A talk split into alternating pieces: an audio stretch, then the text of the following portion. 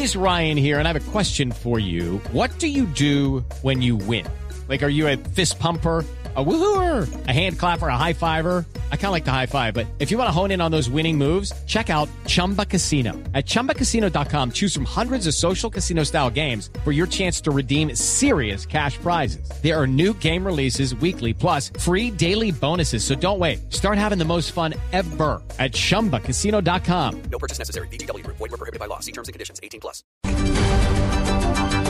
Dos de la tarde, 32 minutos, momento de actualizar las noticias en Blue Radio. El senador Álvaro Uribe se fue nuevamente lanza en ristre contra el gobierno por lo que llamó las concesiones que le tiene a la guerrilla de las FARC. Simón Salazar.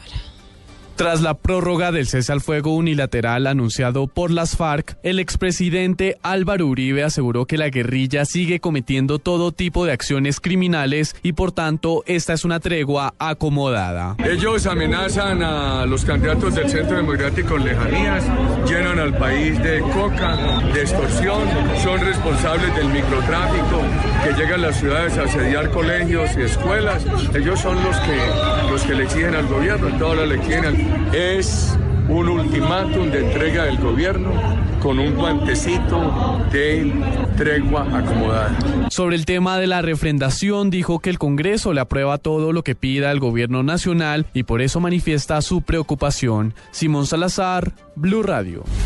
Simón, gracias. El gobierno colombiano aseguró que la decisión sobre si el Papa Francisco se reúne o no con la guerrilla de las FARC en su visita a Cuba compete única y exclusivamente al Vaticano. Paola Santofimio.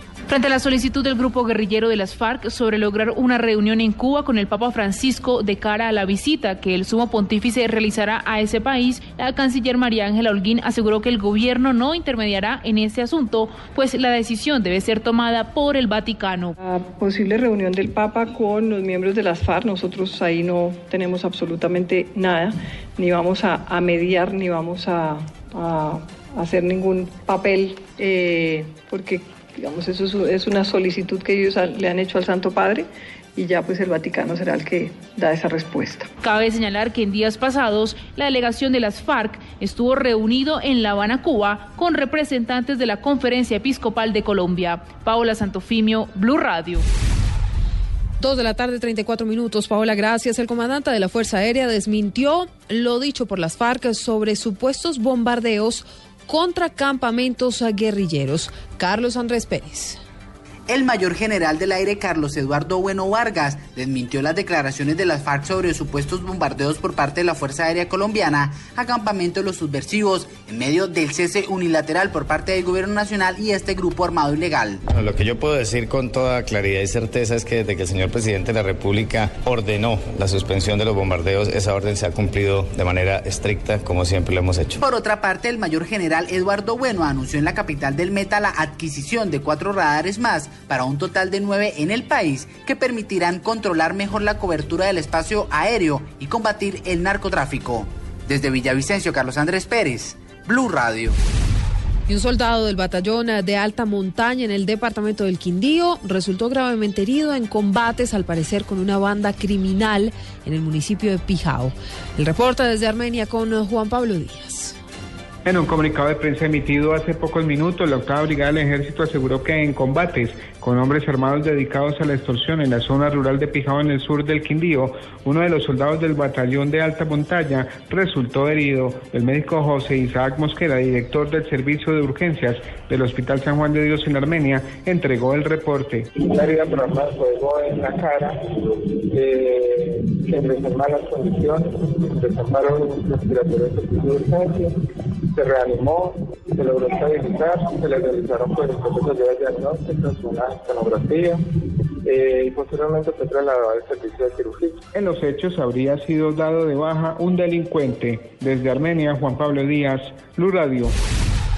A las 2 de la tarde, 35 minutos, vamos con la información internacional. La derecha francesa está en el ojo del huracán. Esto tras la expulsión del partido de su fundador, Jean-Marie Le Pen, por cuenta de unas recientes declaraciones suyas de tinte antisemita. Miguel Garzón. El partido ultraderechista francés Frente Nacional decidió expulsar a su cofundador Jean-Marie Le Pen por sus declaraciones antisemitas y negacionistas. La sanción fue adoptada por el Buró Ejecutivo del partido, que se reunió en Nanterre, a las afueras de París, en presencia del propio Le Pen, después de que éste hubiera reiterado recientemente que las cámaras de gas de los campos de concentración nazis no son más que un pequeño detalle de la historia. La dirección del partido ya había expulsado a Le Pen una primera vez en mayo, pero el veterano político recurrió a la justicia y consiguió que se le restituyera la militancia. Su abogado Frederic Denunció que la decisión ya se había tomado con antelación y sostuvo que a la espera de conocer los detalles de la expulsión va a aconsejar a su cliente que vuelva a recurrir ante los tribunales esta nueva sentencia. Miguel Garzón, Blue Radio. Y ahora en Blue Radio, la información de Bogotá y la región. 2.37 minutos, noticias ah, de Bogotá. Las autoridades ah, capturaron a los involucrados en un caso de homicidio al interior de una fundación dedicada a la rehabilitación ah, de adictos a las drogas. Alejandro Tibaduiza.